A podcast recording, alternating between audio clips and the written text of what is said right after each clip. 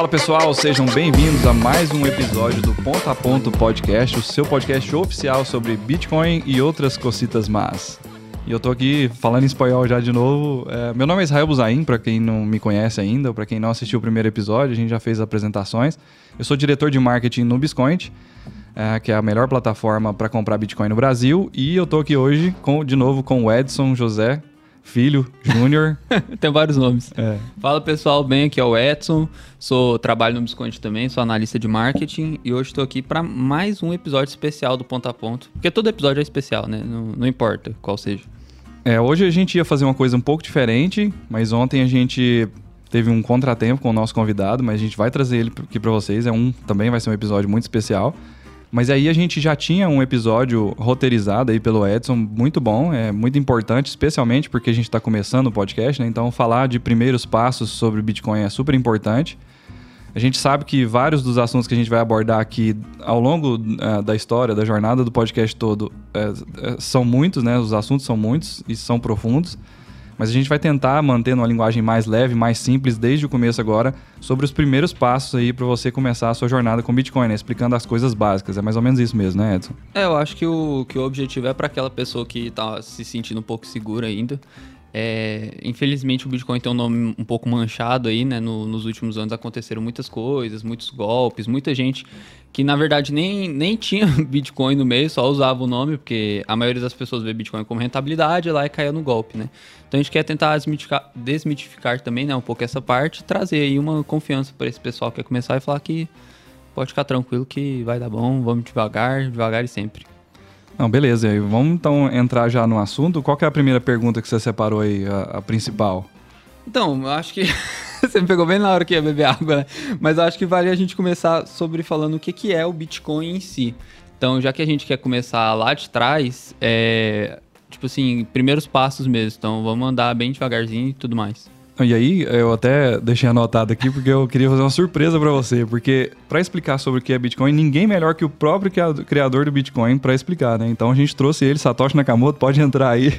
É, Brincadeira. Eu tenho, eu, tenho, até medo. Tenho até medo. Não, eu jurei que tipo- aparecer alguém, um ator contratado aqui. É, exatamente. É só o cara fazer isso. Mas, mas enfim, ideia. É, é uma brincadeira, é claro, né? O Satoshi, inclusive é bom explicar isso, né? O Bitcoin, a gente já vai entrar é, no assunto, né? O Bitcoin é uma moeda digital descentralizada.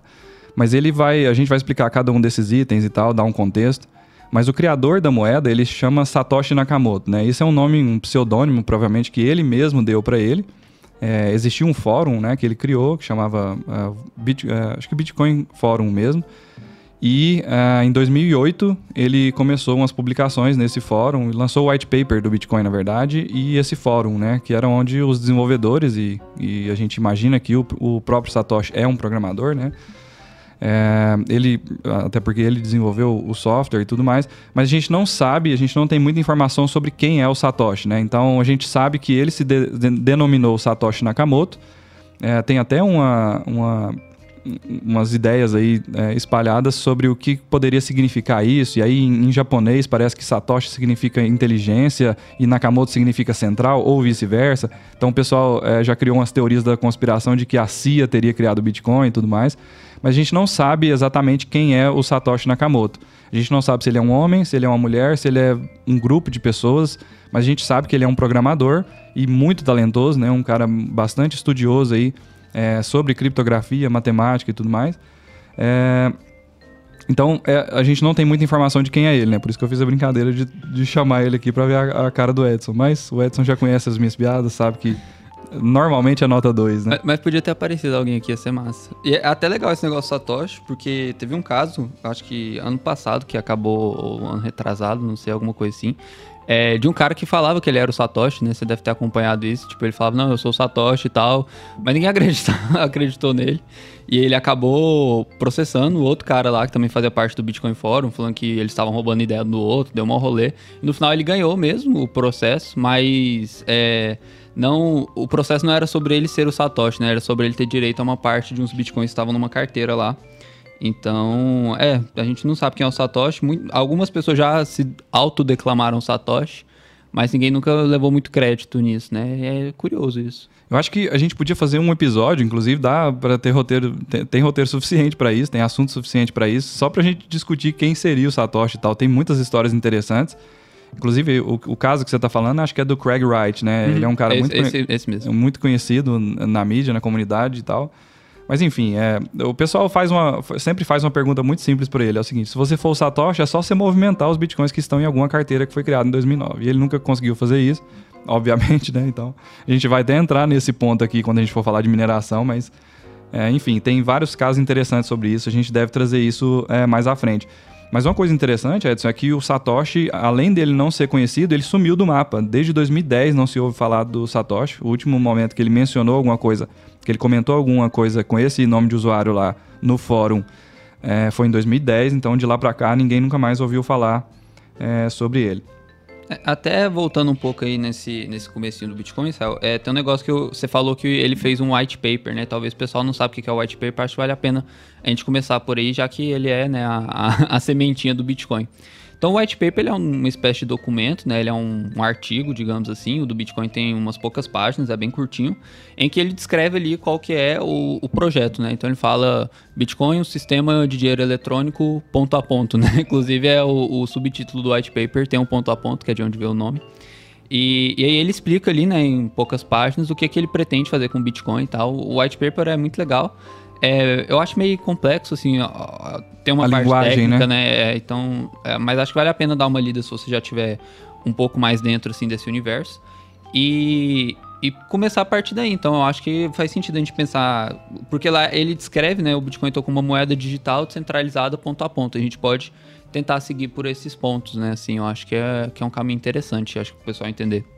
É exatamente isso. O white paper é um documento que é, e, e, isso virou moda agora, né? Assim, a gente tem mais de 10 mil moedas aí, tokens e tudo mais. As pessoas criam é, e lançam o white paper para explicar para o público o que, que eles estão fazendo, para que, que serve esse projeto, o que, que motivou eles a criarem e tal. Até, então, até os jogos também o pessoal tá fazendo agora, né? Os jogos NFT, games essas coisas também tudo tem um white paper. Depois eles fazem um roadmap, que é como eles vão alcançar aquele white paper, né? Não, super interessante. E aí, o white paper do Bitcoin, é, no white paper do Bitcoin, o Satoshi escreveu exatamente como você falou.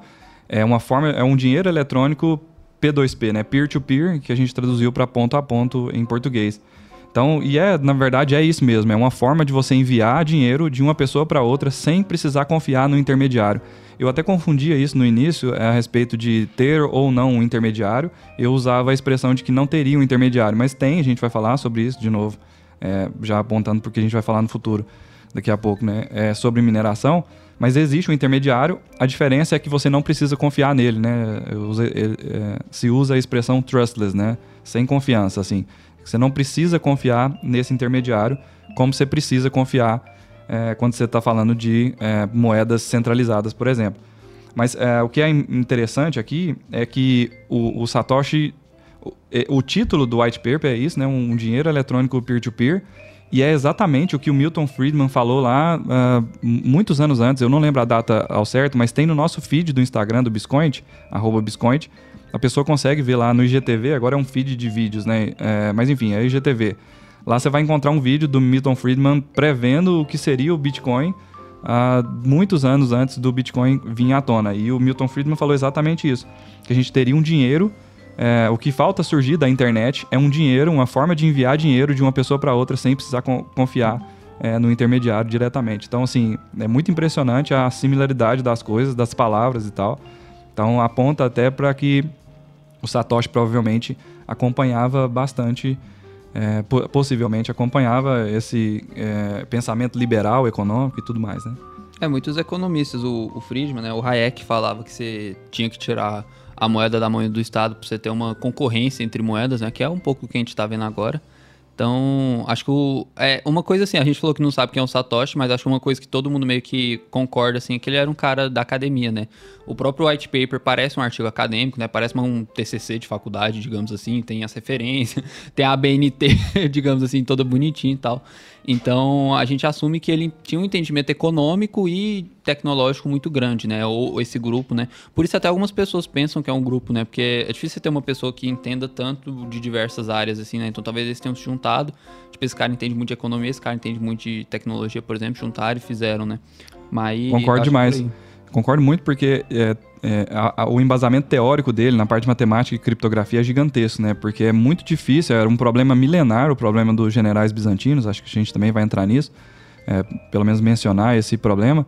E é um problema matemático milenar e, e ele conseguiu resolver isso digitalmente, né? Então, é um cara que tem uma base teórica, provavelmente de academia, igual você falou, é muito grande, né? E então a gente definiu, é, uma forma massa de traduzir é que o Bitcoin é uma moeda digital descentralizada. Né? Eu acho que é bom a gente dividir esses três tópicos para a gente entender o que, que é isso. Né? Uhum. E até é, é, sobre ser moeda digital e descentralizada, acho que é bom a gente dar um contexto também. Né? É, ele foi criado quando foi lançado, foi anunciado o Bitcoin foi em 2008, mas o bloco Gênesis, né, que é o primeiro bloco que foi gerado, foi em 2009. Mas o contexto de 2008 é muito é, familiar para quem estuda qualquer questão de economia, porque foi um dos crashes maiores da bolsa de valores, das bolsas de valores nos Estados Unidos. Então, e eles, e esse crash veio é, de uma distorção de mercado por causa de uma intervenção estatal, é, especialmente por bancos centrais, a forma que, é, com que os incentivos é, e subsídios do, do governo distorcem a economia real, assim e tal. E em 2009, quando o Satoshi lança o bloco Gênesis, ele escreve lá no, na, na, transação, na, no, no, bloco, ele escreve uma mensagem, né? O minerador pode escrever, quando ele gera um bloco, uma mensagem. Ele escreveu sobre o chanceler estar à beira de mais um bailout, né? Mais, uma, uma é, mais um salvamento dos bancos. Então, é, quando você olha a história, tem vários documentários interessantes sobre isso. Tem um filme muito interessante que chama A Grande Aposta, acho que eu recomendo para todo mundo assistir. Ele é bom. Exatamente. Esse filme mostra é, é, de uma forma.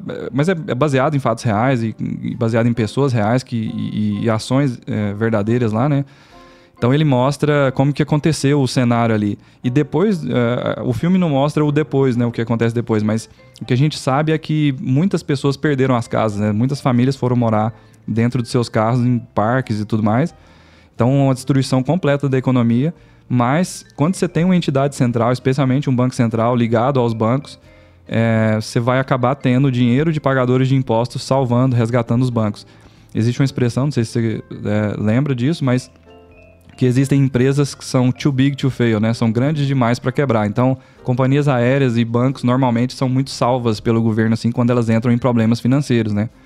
E quando você fala, a gente estava falando de Milton Friedman aqui, de liberalismo econômico, num livre mercado você não deveria ter esse tipo de coisa, né? Você deveria ter o seguinte: a empresa fez má gestão das suas finanças, ela quebra, é absorvida por outra empresa que provavelmente vai ter uma gestão melhor e vai gerenciar melhor, senão ela vai quebrar também. Então, mas quando você tem uma entidade central, e aí a gente aponta para o problema né, desse contexto de 2008 que a gente está falando, quando você tem uma entidade central, essa entidade central acaba é, privilegiando algumas pessoas que estão mais próximas dela, né? nesse caso os bancos.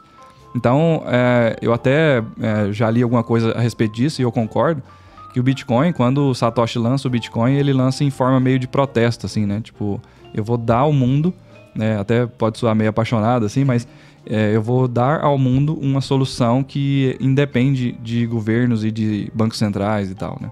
Mas eu acho que é muito isso mesmo. O, o banco, né, em questão, na época lá de, de 2008, era o Lehman Brothers, se não estou enganado. Acho que eu, lembro, eu lembro um pouco do filme. Era o, o, Lehman Brothers e ele era um dos maiores bancos dos Estados Unidos. Quando ele quebrou, é, é estranho como todo o sistema está tão interligado, o sistema econômico do mundo, que todo o mundo sofreu, né? Então, a China teve crash lá também. É, no, no, Brasil não chegou tanto, eu acho que a gente estava um pouco mais descolado daquela realidade, estava bem numa época de boom de commodity também e tudo mais, mas foi no mercado imobiliário americano, que teoricamente tinha que ser uma coisa específica assim, né, mas que repercutiu no mundo inteiro, né. Aí a gente percebe o poder que, que tem a economia dos Estados Unidos, principalmente, eu acho, e como um sistema centralizado, ele sempre vai causar esse efeito dominó na economia toda, né?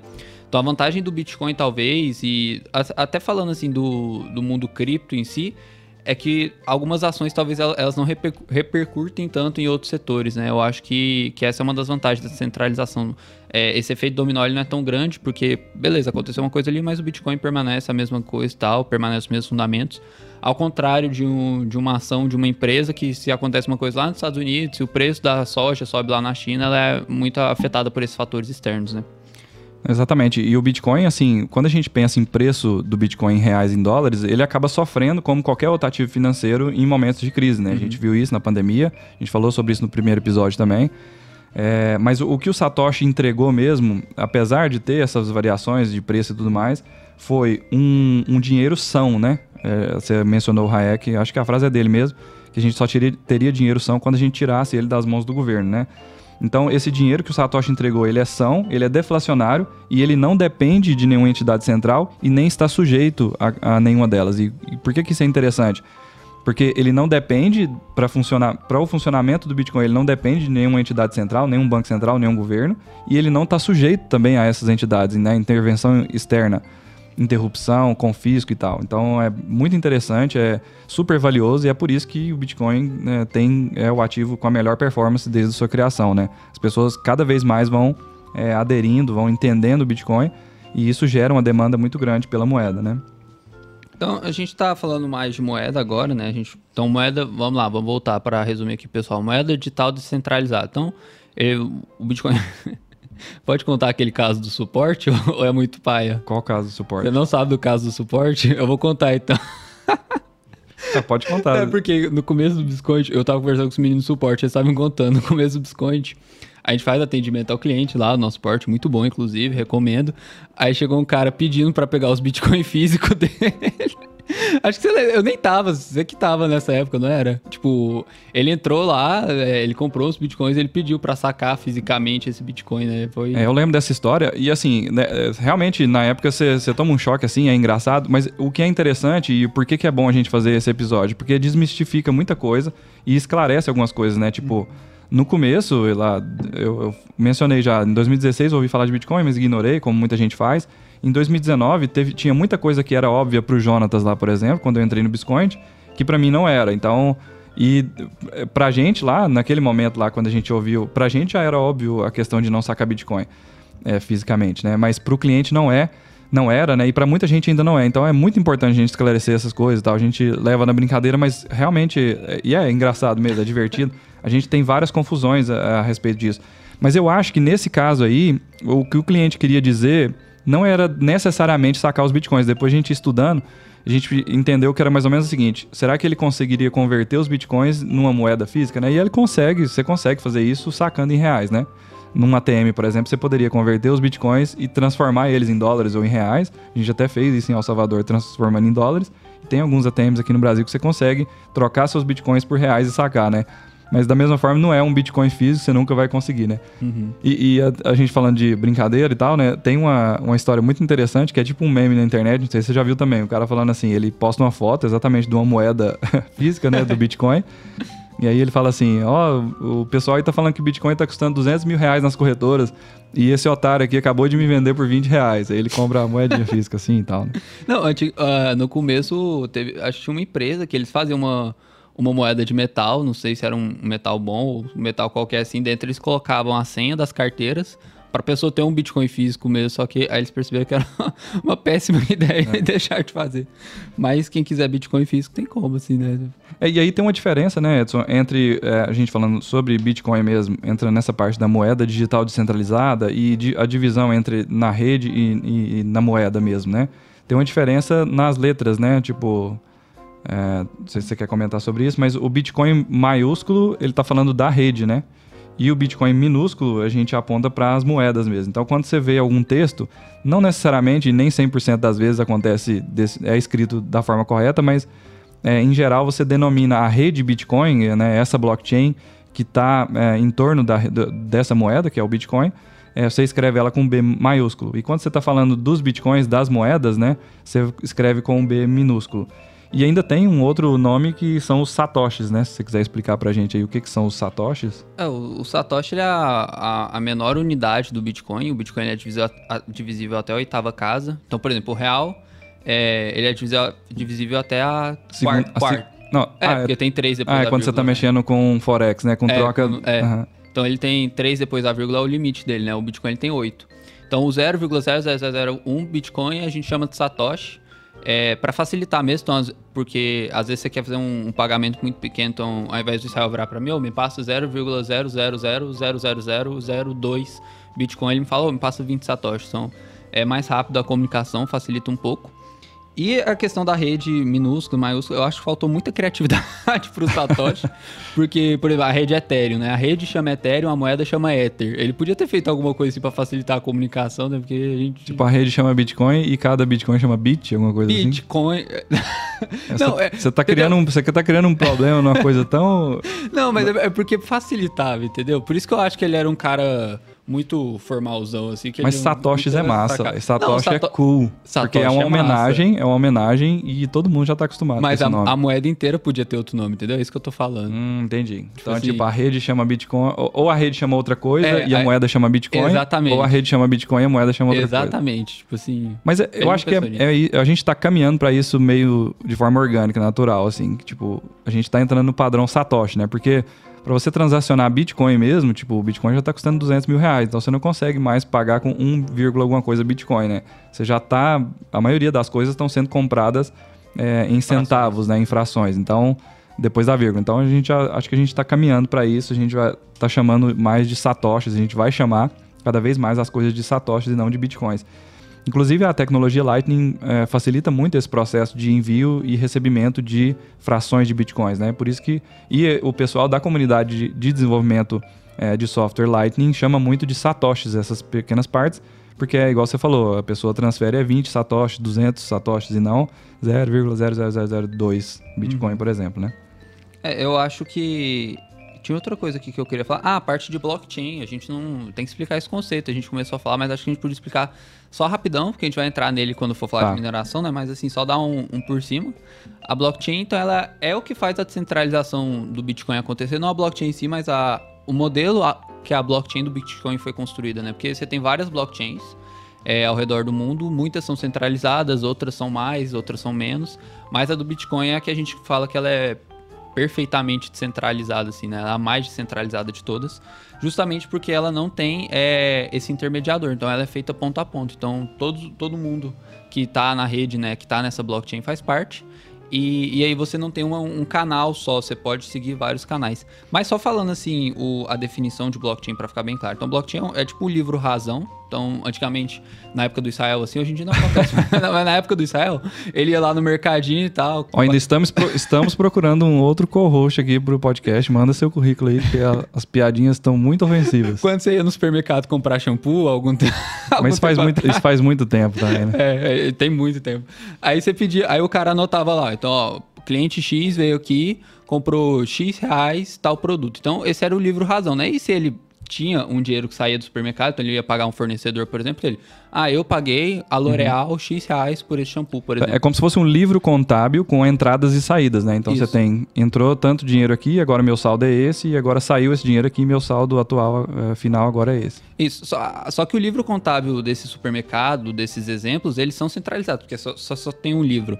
E se pegar fogo no supermercado, pegar ele fogo, some. Já era, se o dono sumir com ele, já era, você não tem nenhum comprovante e tudo mais.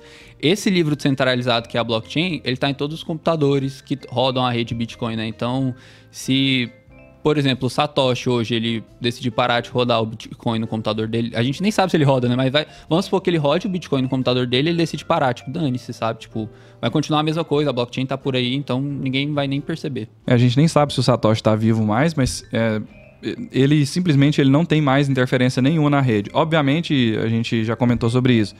É, tem algumas carteiras lá paradas desde 2009. Se ele movimentar essas carteiras que tem, sei lá, um milhão de bitcoins, é, provavelmente o mercado vai reagir mal a isso, é, entendendo que ele está transferindo para tentar realizar lucro em cima dessas moedas e tal.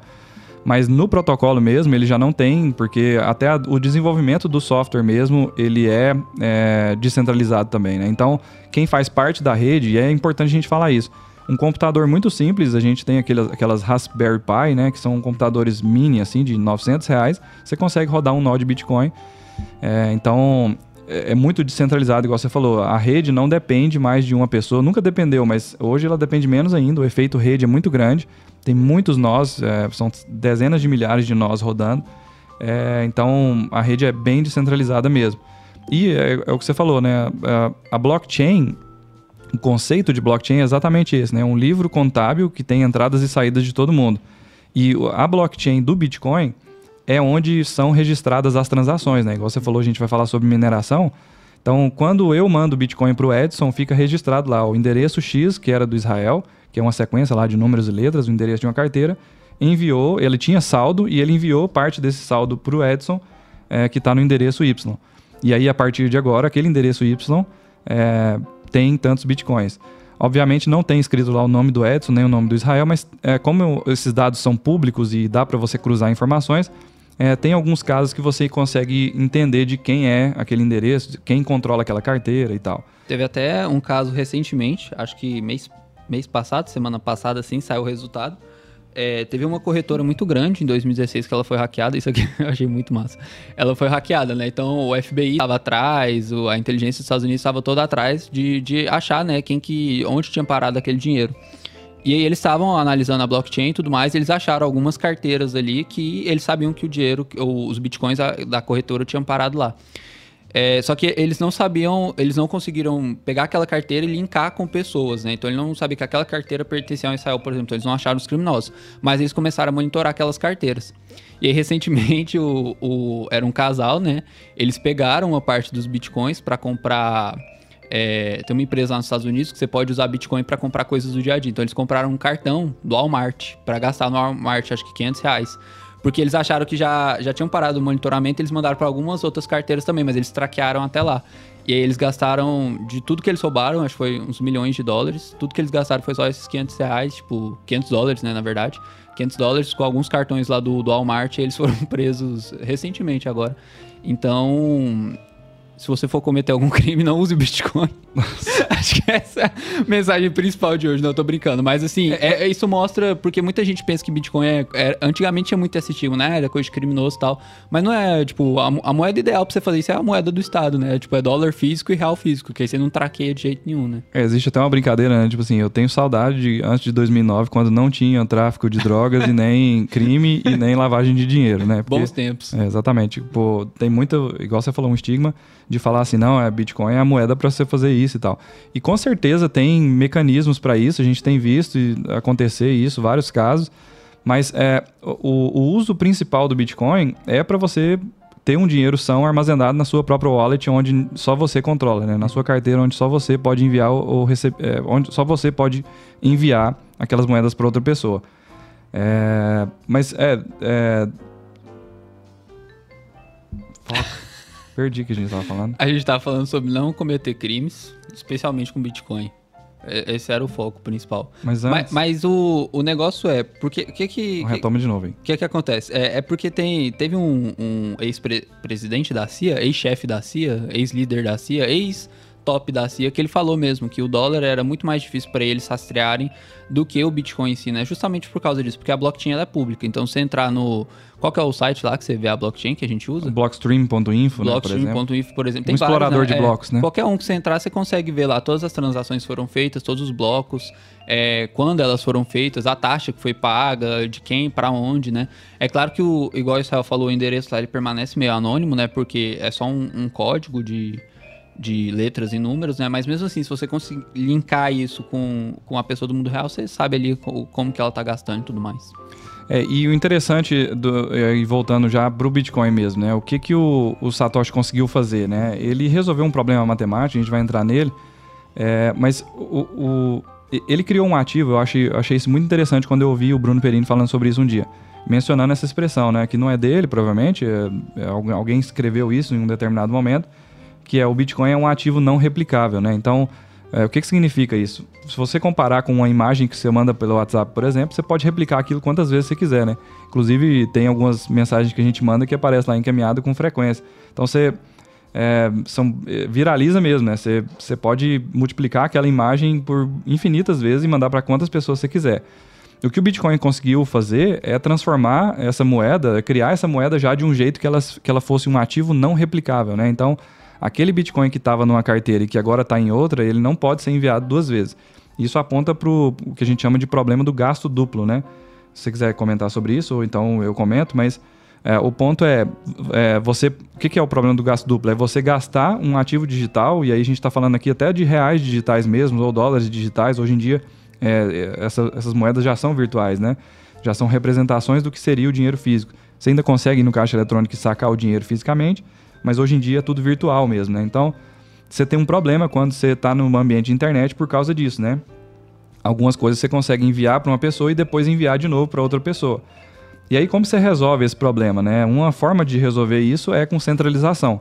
Por exemplo, é, quando você tem uma operadora de cartão, quem emitiu o cartão e quem gerencia as transações, eles são uma entidade centralizada que faz essa gestão e não deixa é, uma, o, o, dinheiro sair de uma, de uma conta de crédito ou de uma conta bancária e ir para outra pessoa e depois ir de novo.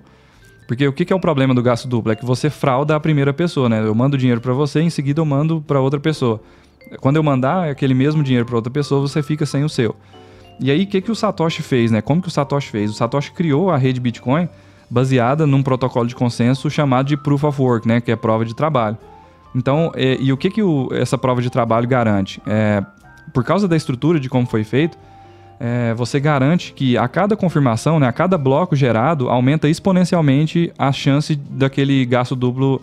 É, você diminui drasticamente, na verdade, exponencialmente a chance de acontecer um gasto duplo. Então, assim, hoje, por causa do tamanho da rede, do poder de processamento, é, você não consegue mais reverter uma transação depois de uma quantidade X de confirmações, porque fica muito caro, leva muito tempo e as chances são muito pequenas. É, porque a gente vai entrar em mineração, a gente vai falar sobre isso, né? Tentativa e erro. Você é, precisa tentar várias vezes até chegar no resultado matemático. E aí, para você fazer isso, custa muito caro por causa do poder de processamento, do gasto energético. Então, o, o, esse, esse protocolo, né, de prova de trabalho, ele garante que é, não sejam gastas as moedas duas vezes. Então, e é por isso também que uma das características muito boas do Bitcoin, que é um, ônus, um bônus e um ônus, é que é, o Bitcoin só pode ser transferido uma vez e a transação é irreversível, né? De novo, quando a gente entrar, acho que a gente já vai é, chegar no assunto de mineração agora, as transações são irreversíveis, né? E depois que você tem uma quantidade X de confirmações, você assume que realmente não tem como mais reverter aquela transação.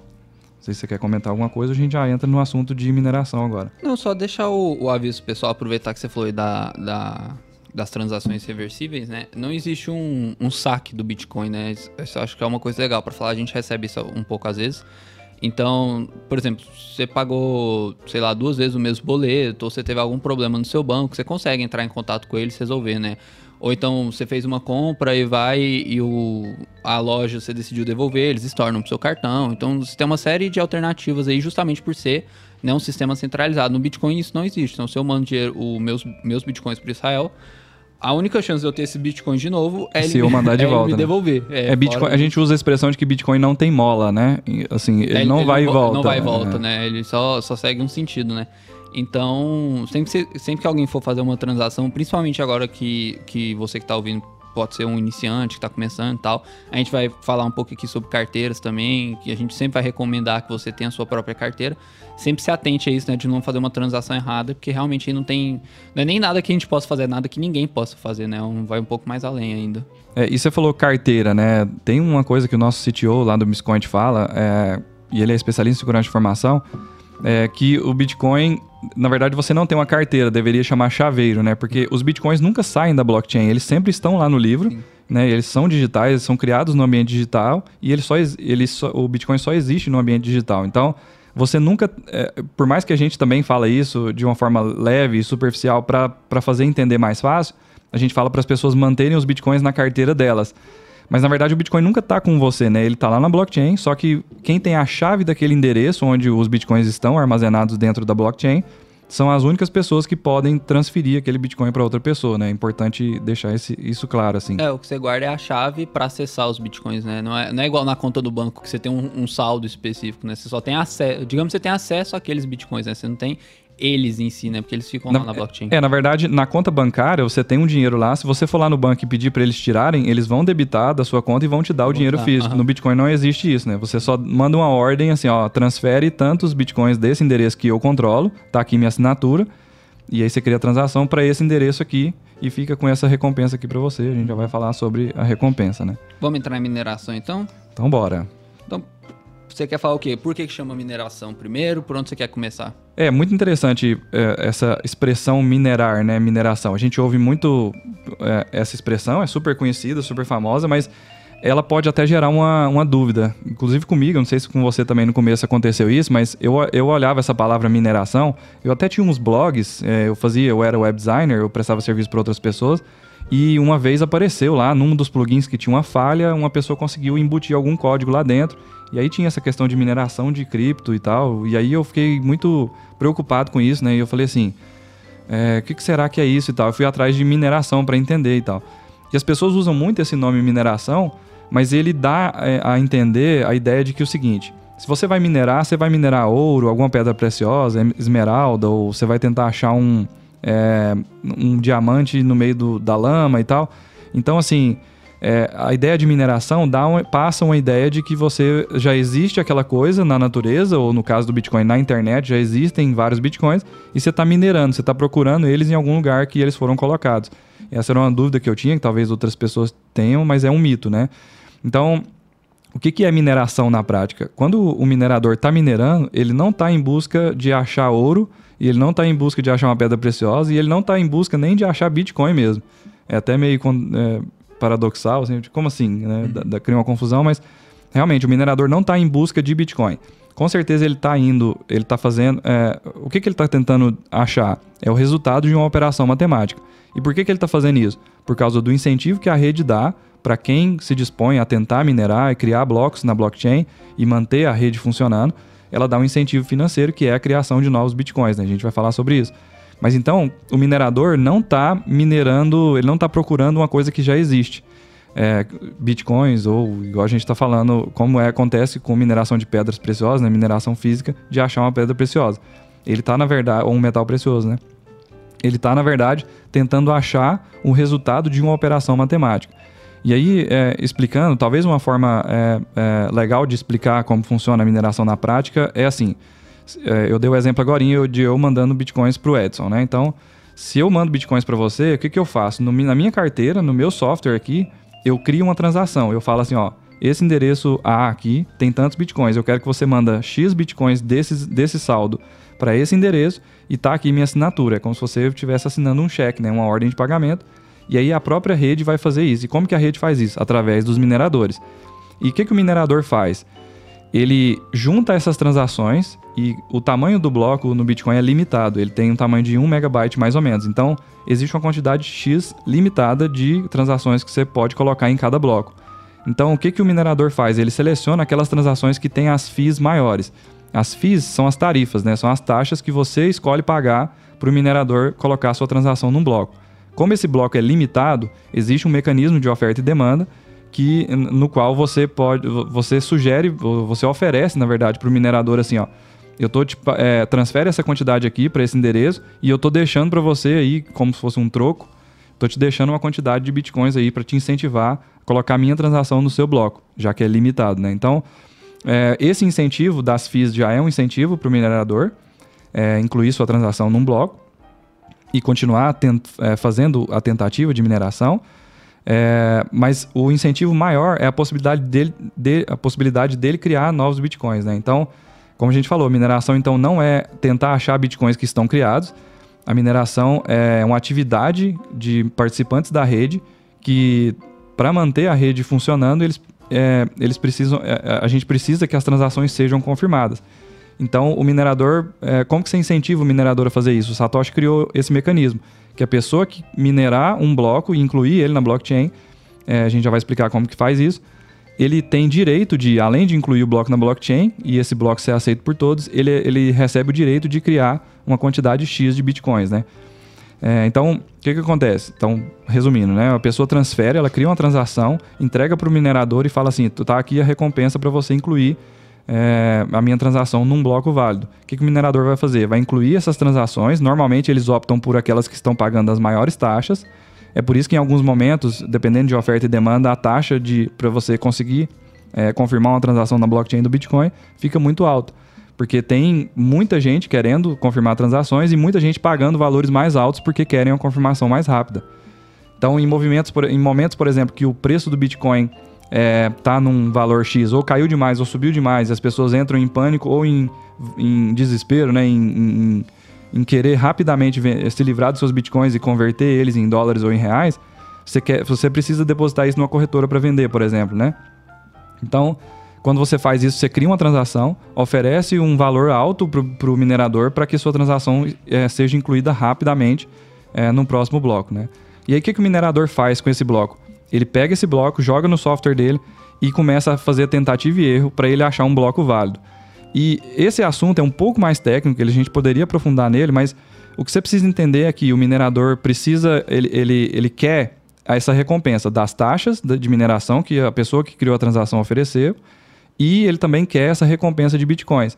Então, é, ele vai incluir essa transação. E pra, como que ele obtém isso? Incluindo um bloco válido na blockchain. E como que ele faz isso? Ele pega esse bloco e fica fazendo uma operação matemática até ele obter esse resultado. Então, esse é o processo de mineração. Ele está tentando é, pegar aquele bloco e, e tornar ele um bloco válido. Ele só faz isso resolvendo essa operação matemática. Não sei se tá, tá indo meio profundo, Não, meio acelerado. Eu, eu quero saber só uma coisa, que a gente já falou que a parte técnica, a parte chata, que agora vamos para a parte interessante que é ganhar dinheiro. Tá, eu sei que eu tenho que ficar caçando aí a resposta então, para poder blá, blá, blá, ganhar os bitcoins. Tá, eu quero ganhar esses bitcoins. Eu posso minerar bitcoin? Como que eu, eu faria para minerar bitcoin, entendeu? Como que eu ganho dinheiro com isso? Vamos para a parte interessante agora. Então, é, só para dar um exemplo. Hoje, é, a gente, cada bloco permite, é, cada bloco válido, a rede permite o minerador que encontrou esse bloco gerar até 6,25 bitcoins. É, hoje o Bitcoin está em 40 mil dólares? 39? Vamos assim. fazer a conta aqui. Tá. 6,25 vezes 40 mil dólares. É, 250 mil é, dólares. 250 mil dólares a cada 10 minutos em média, né? Então a rede é feita para é, gerar é, um bloco a cada 10 minutos. Então, o minerador tem um incentivo muito grande, e isso a gente está falando só dos bitcoins gerados, ainda tem os bitcoins das taxas, né, da, das transações. Uhum. Então, o minerador tem um incentivo para fazer isso. Só que, por causa desse incentivo, acontece uma competição, e de novo, é um mecanismo de livre mercado, né, de oferta e demanda. Então, muita gente, é, com muito dinheiro, inclusive, tem empresas listadas na Bolsa Americana que estão mexendo com isso. Assim, elas compraram várias máquinas e estão fazendo mineração por causa desse incentivo. Então o que, que acontece? Existe um incentivo grande para que essas empresas façam máquinas que sejam especializadas em minerar Bitcoin. Então, é, é são umas máquinas bem. É, nem parece com um computador, mas é um computador que está fazendo processamento muito rápido. Então, um computador comum, Edson, seu computador, não consegue competir com essas máquinas, pelo menos não na rede do Bitcoin, né? Existem outras blockchains menores que você consegue minerar com um computador razoavelmente bom, com placas de vídeo boas e tal. Tem até alguns vídeos na internet é, mostrando como criar uma rig de mineração e tudo mais, né? É, eu acho que o Perini estava minerando Ethereum esses dias, né? Apesar de que a mineração de Ethereum acho que vai até esse ano, mas é, então uma coisa que eu acho que vale a pena dizer é que tem muita gente que fala sobre mineração na internet, fala assim, ah, minere Bitcoin aqui e tal. Geralmente não é uma coisa assim, não vá por esse caminho, né? Não. Mas existe algum golpe. Ou é, então é, é uma pool, né? Se exatamente, pool, exatamente. É, que, Vamos falar sobre pool? É, só, só rapidamente, assim, você não consegue. Você pode tentar, é, é, é livre, é aberto. Só que a pro probabilidade é que é ruim, né? Então é um risco-retorno ruim, assim. Você vai gastar muita energia, é, você vai gastar processamento do seu computador, vai deixar o computador parado rodando isso lá, mas a, a chance de você competir com uma máquina especializada disso e super cara é, é muito pequena. Então é por isso que a gente fala pra pessoa nem se aventurar nisso, porque é, ela não vai conseguir competir. É tipo jogar bola com o Cristiano Ronaldo. Você pode. Não, se eu tem... jogar bola com o Cristiano Ronaldo, eu dou aula dele, pra ele. Não sei. Aí, Vou falar do meu. Eu não sou tão bom quanto você, então Obrigado, é tipo jogar bola com o Cristiano Ronaldo. Você, você, é, tá, é, mas é. Você poderia, digamos assim, mas a chance de você fazer alguma coisa que preste é muito menos. Então... é, mais ou menos isso. então tem essa dificuldade. Mas as pools de mineração, é, é, o que que acontece? É, mesmo a, é, essas grandes fazendas de mineração que tem centenas dessas máquinas, milhares dessas máquinas rodando o tempo todo, e normalmente elas estão alocadas em lugares que têm energia subsidiada pelo governo, porque o gasto de energia é muito grande. Inclusive, tem até um. abrindo mais um parênteses aqui, não sei se eu vou conseguir voltar depois, mas existe uma discussão muito grande a respeito se o Bitcoin, é, a respeito do Bitcoin ser ofensivo para o meio ambiente, né? Por causa do gasto de energia e tal. Até o Elon Musk tweetou uma vez e derrubou o preço do Bitcoin por causa desse questionamento. Então, existe uma discussão muito grande sobre isso. É, mas também existe o incentivo das pessoas é, é, utilizarem fontes renováveis ou aproveitar a energia que está sendo desperdiçada para minerar Bitcoin por causa disso que a gente está falando aqui, né? Uhum. É, a gente parou então, onde mesmo? Voltando pra, só para falar da pool. Eu sabia que, foi, que eu ia abrir três parênteses e não um ia conseguir. Um parênteses que a gente não terminou. A pool é só uma galera que se junta, então ele cada um coloca o seu recurso computacional ali, né, e tudo mais. E eles ele, e aí, em, em, conjunto eles aumentam as chances isso, isso. de e, todo mundo. E aí se uma dessas pessoas acha, né, a resposta, eles dividem entre eles os bitcoins. Então é como é como se fosse um um é, é tipo assim, ó, alguma coisa, uma, uma junção de, de é, forças é, para chegar no resultado, né? É, vamos supor que o seu computador que você tem em casa custou 5 mil reais. E aí, se você rodar só com o seu computador, as chances são bem pequenas. Mas se você juntar mil computadores desses, você já aumenta a sua chance competindo com outras pessoas. O poder de processamento aumenta, né? Então você aumenta as suas, suas chances de minerar um bloco e ter essa recompensa. Então, os, as pools de mineração funcionam mais ou menos assim. Então, é, definido isso, né, computadores comuns não conseguem competir é, com as grandes fazendas de mineração. É, o que acontece? Né? Quando o minerador encontra a solução para esse problema matemático, né, ele inclui o, o, bloco na rede e tem essa recompensa. Então, esse é um incentivo dele. Né? A gente falou aqui sobre o, a recompensa, que é mais ou menos 250 mil dólares, né? 6,25 bitcoins hoje. É, é, com, e, com, o valor de hoje, né? É, é, é enquanto a gente é grava. É, sempre em Bitcoin, né? E o preço é alterando de acordo com a moeda que você está tá comparando. E tem uma curiosidade também que é o seguinte: a rede ela incentiva a pessoa e tudo isso é feito via software. E aí o, o, minerador pode, quando ele acha um bloco válido, a rede entra em consenso com aquilo, e isso é tudo feito em fração, milésimos de segundo é, o, minerador pode gerar novos bitcoins. Então ele pode gerar até aquela quantidade, né? A gente mencionou em outro episódio sobre o halving, né? Que a cada quatro anos a rede corta pela metade essa recompensa. Então existe um choque de demanda. Normalmente, é, durante os ciclos de halving, é, o preço do Bitcoin sobe muito por conta disso, né? Tem muita gente querendo comprar Bitcoin e tem poucos Bitcoins sendo gerados pelos mineradores. Mas o que é interessante é que o que, que o minerador faz? Ele gera os novos Bitcoins e armazena na carteira dele na hora. Então, que, que ele faz com esses bitcoins? A gente até brincou sobre isso, né? Mas é, ele pode manter os bitcoins na carteira dele, rodar para o longo prazo, ou ele pode transferir para uma corretora, vender isso, trocar em dólares ou em reais, porque as despesas dele são em reais ou em dólares, né? Então ele tem que pagar funcionários que estão lá, é, energia, maquinário mesmo, manutenção dessas máquinas. Então existe também uma pressão vendedora é, dos mineradores. É... O que mais sobre mineração? Vamos pensar. Eu acho que é isso. Eu acho que se a gente. É, como o nosso objetivo não é que ninguém minere Bitcoin, acho que é, o importante é só você entender algumas coisas para para saber mais, assim, né? A gente estava conversando sobre, sobre isso no último episódio, né? Você não precisa conhecer todas as regras do futebol para assistir um jogo de futebol, né? Até a gente não conhece todas as regras de mineração, né? A gente nunca, nunca mexeu com essa parte, mas vale a pena conhecer um pouco, assim, mas só, só para se inteirar mesmo, né? Mas. É eu acho que não é uma coisa assim que, que talvez você esteja ouvindo e esteja achando um pouco confuso. E, tipo, não tem problema. Isso não te impede, né, de investir em Bitcoin, não te impede de fazer parte disso, né? Porque não é. O objetivo principal não é entender a mineração, é só saber que ela é um, um mecanismo que está aí para te auxiliar a ter um dinheiro de verdade, né? É, a mineração ela é um mecanismo de proteção para a rede, né? Uhum. Os participantes estão defendendo a rede ali enquanto quando eles estão minerando, eles estão é, fazendo ela ter utilidade, né? Porque ela só, tem, só existe utilidade no Bitcoin quando uma pessoa quer mandar Bitcoin para outra. E é igual você falou, você deu um exemplo é, do Satoshi abandonar o nó dele, mas se tiver uma pessoa, ou na verdade duas pessoas conectadas através de um nó e elas quiserem transacionar, a rede do Bitcoin continua de pé, né? Uhum. Então isso é muito importante. Eu tinha notado mais coisas sobre bloco, mas a gente falou antes já. Então, o que é importante é, se eu quiser mandar dinheiro para o Edson, eu eu assino essa transação, propago ela na rede, o minerador pega ela, conforme o meu incentivo, e inclui ela num bloco. Quando ele faz isso, ele ganha uma, uma recompensa, que é a recompensa em bitcoins e as FIIs de mineração. E é assim que, de forma geral, funciona a mineração. Acho que a gente deu um, um, um panorama geral aqui interessante sobre isso, é, né? E esse, voltando lá no começo, esse é o Bitcoin com B maiúsculo, então, né? É, esse é o panorama da rede Bitcoin, que é igual a gente falou, a gente tem essa divisão entre Bitcoin moeda e Bitcoin rede. Então a gente falou um pouco sobre a rede. E acho que a gente pode entrar aqui na parte da moeda, falar mais um pouco sobre isso. O que, que você acha? É, é, exatamente. O, o, Bitcoin, assim, porque tem gente que trata o Bitcoin como ouro digital, então, assim, como uma reserva de valor. Tem outras pessoas que acham que a gente já está num, num movimento de troca de padrão dólar, que é o que a gente vive hoje, né? É, para o padrão Bitcoin ou padrão Satoshi, como a gente mencionou no começo. Mas é, eu, eu vejo o Bitcoin como uma reserva de valor hoje. ele está sendo descoberto desse jeito, mas a tecnologia Lightning vai permitir ele se tornar uma moeda no futuro. E, e, e, por que que, acho que é importante a gente falar sobre isso, por que que nos meus investimentos eu coloco 80, dentro do que eu aplico para criptomoedas, eu deixo 80% em Bitcoin e 20% para outros projetos? Porque o Bitcoin nele mesmo, ele, é, o interessante é isso, os, os devs, né, a gente chama de core devs, as, os desenvolvedores que estão espalhados pelo mundo também, que desenvolvem o código do Bitcoin de forma também descentralizada. Esses caras observam o que está acontecendo nos outros tokens, nas outras moedas, as coisas interessantes eles pegam para o Bitcoin, tentam aplicar isso de alguma forma.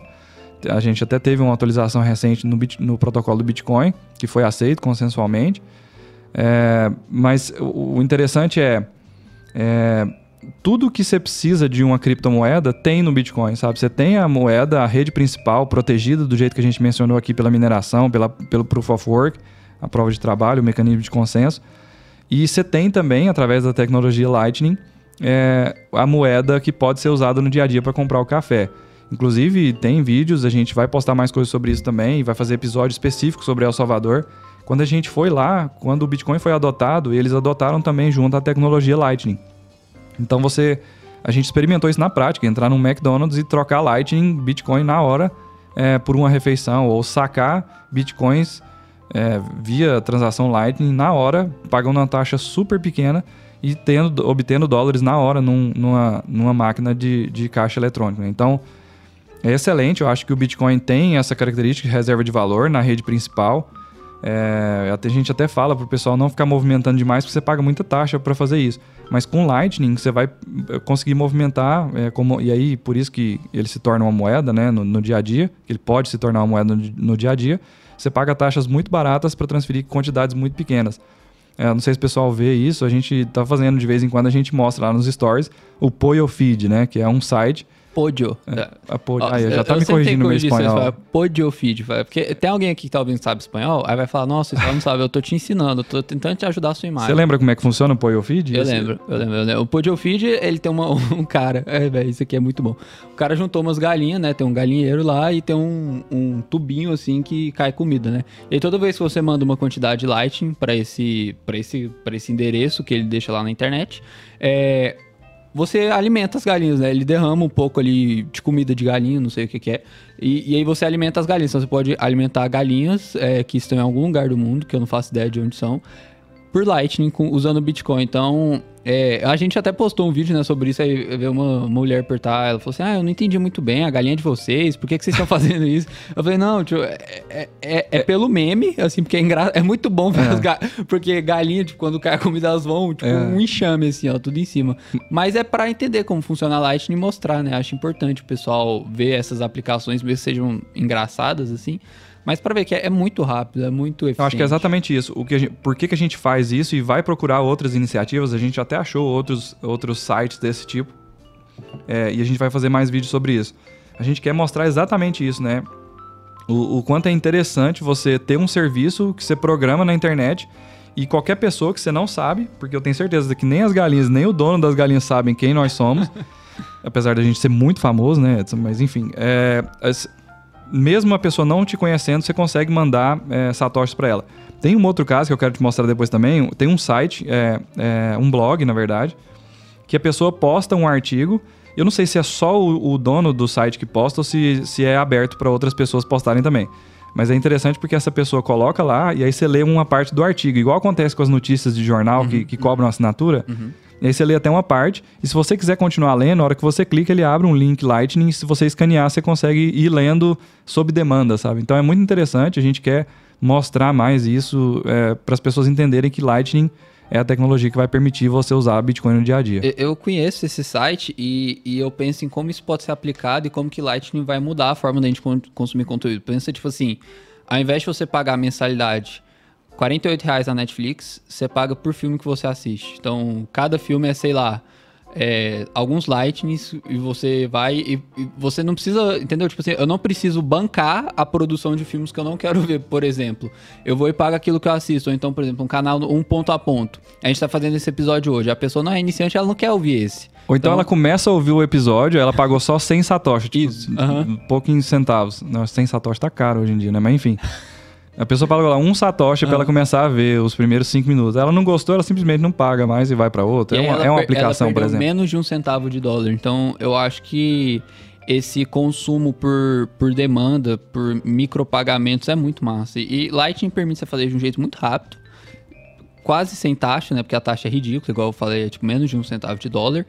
E você ainda consegue fazer isso. É, o onboarding, né, que a gente fala, tipo assim, como você começa é muito fácil. Então, hoje, quem quiser abrir uma carteira Lightning, é, por exemplo, eu gosto de usar a Moon, me, é, M-U-U-N. Me é ótimo. me, Moon, me. Já tá não. sabendo legal é, soletrar. eu gosto de usar a Moon, que é M-U-U-N, tem a Phoenix, tem várias carteiras aí, né? Então, é tipo, menos de um minuto você já consegue participar da tecnologia Lightning, você já consegue usar.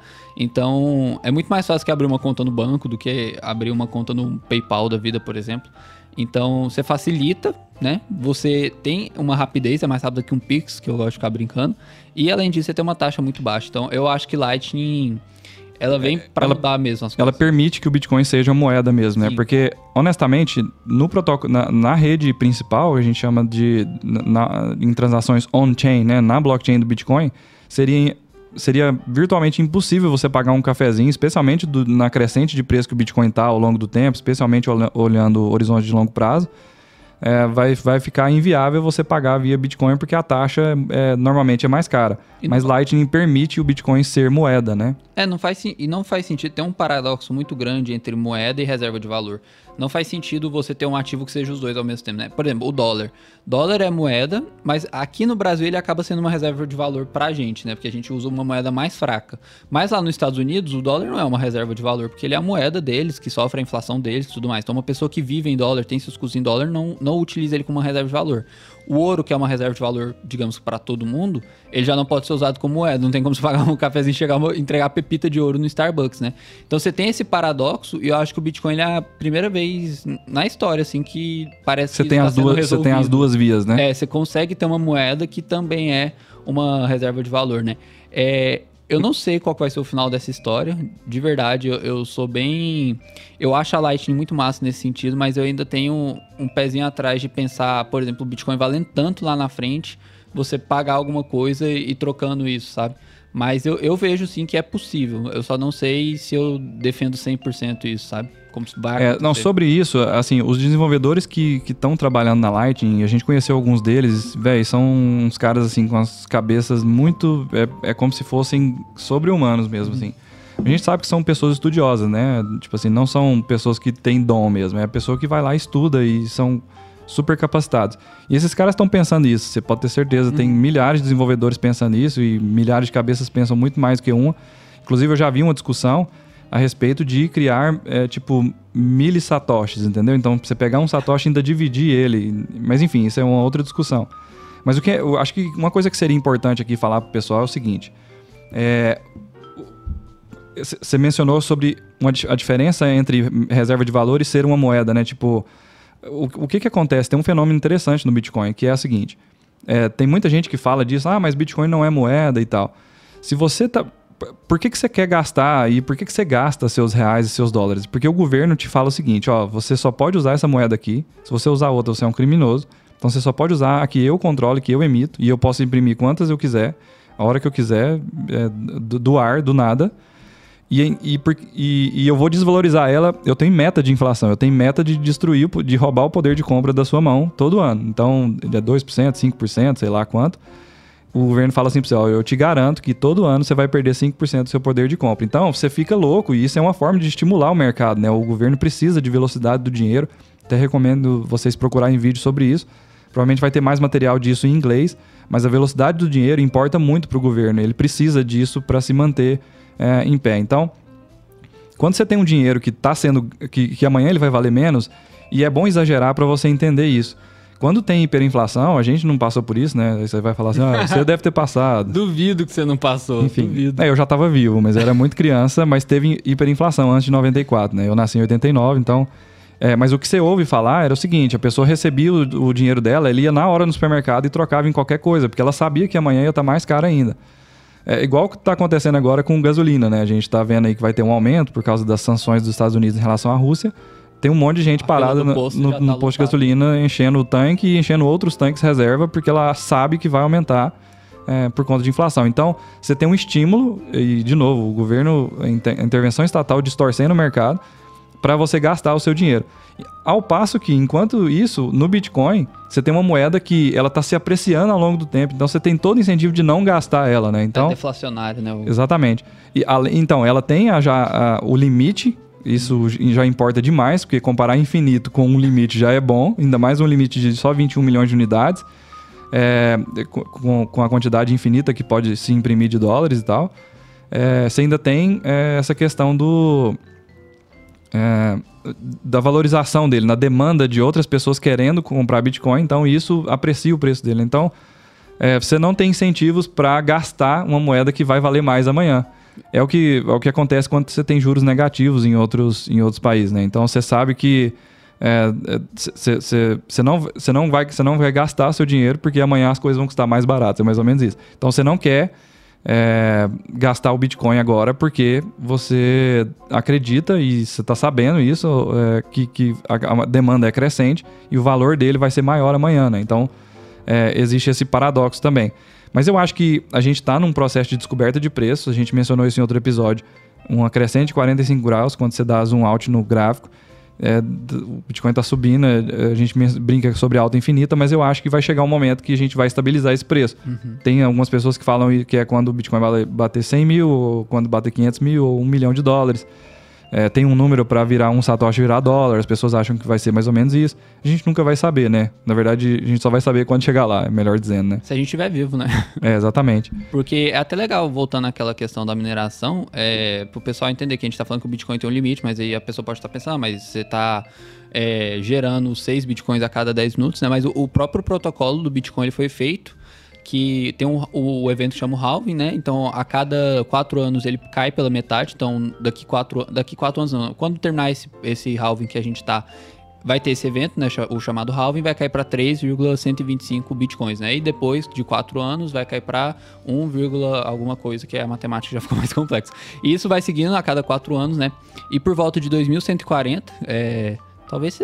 é, então, eu acho que a gente não vai estar vivo, não, né? Não tem, é, não tem nem chance, Eu, né? eu senti que você quis falar mais ou menos assim. Eu talvez esteja vivo, mas você, não sei não. né? Você é mais difícil, né? Vamos ser- A Rainha Elizabeth, a gente sabe que ela vai estar viva, ela vai, vai vivenciar esse momento. Então, quando, a- quando a Rainha Elizabeth estiver lá, o que, que vai acontecer? Vai parar de ter essa geração de bitcoins, vai zerar do- por volta de 2140, né? Isso é uma estimativa. E o que os mineradores vão continuar recebendo, né? Porque aí a pessoa pode pensar, não, então isso não vai gerar, o pessoal vai parar de minerar. Mas ele continua recebendo as taxas, né? Que a pessoa entrega para colocar a transação na- no bloco. Então você vai parar de gerar, gerar novos bitcoins. Então, quando chegar em 21 milhões de bitcoins, e considerando que a gente tem alguns milhões perdidos por aí, né? Então a pessoa tinha bitcoin e esqueceu a senha, porque na época não valia nada, gente que mandou errado, gente que, por exemplo, ah, tenho minha carteira de Bitcoin, não passei pra ninguém, eu vou e morro, ninguém vai ter acesso a esse Bitcoin se as pessoas não souberam onde está a senha, né? Então, alguns milhões de Bitcoins perdidos. Mas considerando esse número, o número oficial é 21 milhões. E esse é o limite que a gente tá falando, né? E se pensar que a gente tem um mercado trilionário de dólares, de reais, assim, então o limite é pequeno. 21 milhões pode parecer grande, né? Mas é um limite muito pequeno. Então, é isso, assim, o, o- a questão da mineração, ela não vai se encerrar essa criação de novos bitcoins, por isso que a gente fala que é uma moeda deflacionária. Porque a moeda inflacionária, né, que é a moeda do, do governo, a moeda fiduciária, o Estado pode virar e falar, ah, vou imprimir um, é igual o Biden fez, né, o pacote de um trilhão lá, vai imprimir quantos dólares eu quiser agora. Ele vai, imprime, beleza. Tipo, você não, não sabe qual é o limite, né, o, li- o limite é infinito, né. Então, essa que é a questão entre deflacionário e inflacionário, e o Bitcoin, por isso, ele é deflacionário. É, e aí, isso, isso aí, as- todas as características que você está falando apontam para isso, né? Ele é uma reserva de valor, muitas pessoas têm como reserva de valor e algumas pessoas entendem que ele vai se tornar uma moeda no futuro, né? Isso depende muito de adoção. É, tem alguns artigos muito interessantes falando sobre isso e tem gente falando assim, ó, a gente tem que aproveitar esse momento que a gente está agora. A gente mencionou aqui antes de começar o episódio, né? Tem pouquíssima gente, acho que 2%, 3% da população mundial só que está envolvida de alguma forma com Bitcoin ou já teve algum contato ou sequer conhece. Então, assim, existe um, um, um leverage, né? Assim, é, um, é uma posição de vantagem muito grande para nós que estamos conhecendo Bitcoin agora em relação a essa adoção em massa que ainda deve acontecer, sabe? Então, para quem está começando e está ouvindo esse episódio, os primeiros passos é, é muito importante que você entenda o Bitcoin, veja dentro da sua capacidade de, de, de investimento o que, que você pode alocar todo mês e fazer compras, fazer preço médio ao longo do tempo. Isso pode resultar numa performance muito boa, é, em uma proteção do seu patrimônio, até multiplicação do seu patrimônio é, com esse investimento em Bitcoin, né? Mas acho que é importante isso também, assim, a gente, antes dessa, dessa adoção conhecer, é o momento de acumular, sabe? Então, por isso que a gente tem essa descoberta de preço, essa volatilidade tão grande é, do Bitcoin, né? É, então, resumindo tudo isso que a gente falou, é, vou fazer a mesma pergunta que eu fiz para você lá na, na hora da mineração. Então, eu entendi como funciona a rede, entendi como funciona a moeda. Claro que isso tudo que a gente está falando é mais superficial, mais para dar uma introdução, né? Mas beleza, eu entendi todos esses aspectos. Quero investir em Bitcoin, mas não sei por onde começar. é a pergunta que a gente mais recebe no nosso Instagram e aí a gente dá o passo a passo para a pessoa, né? Então, eu vou apertar aqui. Israel, quero investir em Bitcoin, mas não sei como nem por onde começar. O que, que eu faço? Beleza, se você entendeu e decidiu já, entendeu o problema da inflação, o problema de centralização, descobriu que o Bitcoin é uma solução para isso e decidiu investir, o que, que eu recomendo ou sugiro que você faça? É, separe dentro do seu, da sua capacidade de aportar todo mês, então você tem suas receitas e despesas. Eu acho uma, uma coisa muito interessante que o Bruno Perini fala, é, que é um educador financeiro, né? Ele e é nosso sócio, ele fala o seguinte, que você tem que se pagar primeiro, né? Então, como você faz essa gestão, aí já é meio problema seu assim, mas eu espero que você faça uma boa gestão disso. Tem vários materiais, conteúdos até do próprio Bruno Perini, Thiago Nigro e tal, falando sobre isso. Acho que é importante educação financeira, você estruturar isso dentro do seu orçamento mensal. E aí, uma vez que você fez isso, depois de você fazer reserva de emergência, distribuir seus ativos, diversificar e tal, uma parte disso que você separar para renda variável, separe para criptoativos. Dentro dos criptoativos, separe um valor maior para Bitcoin, se não for 100%, pelo menos 80%.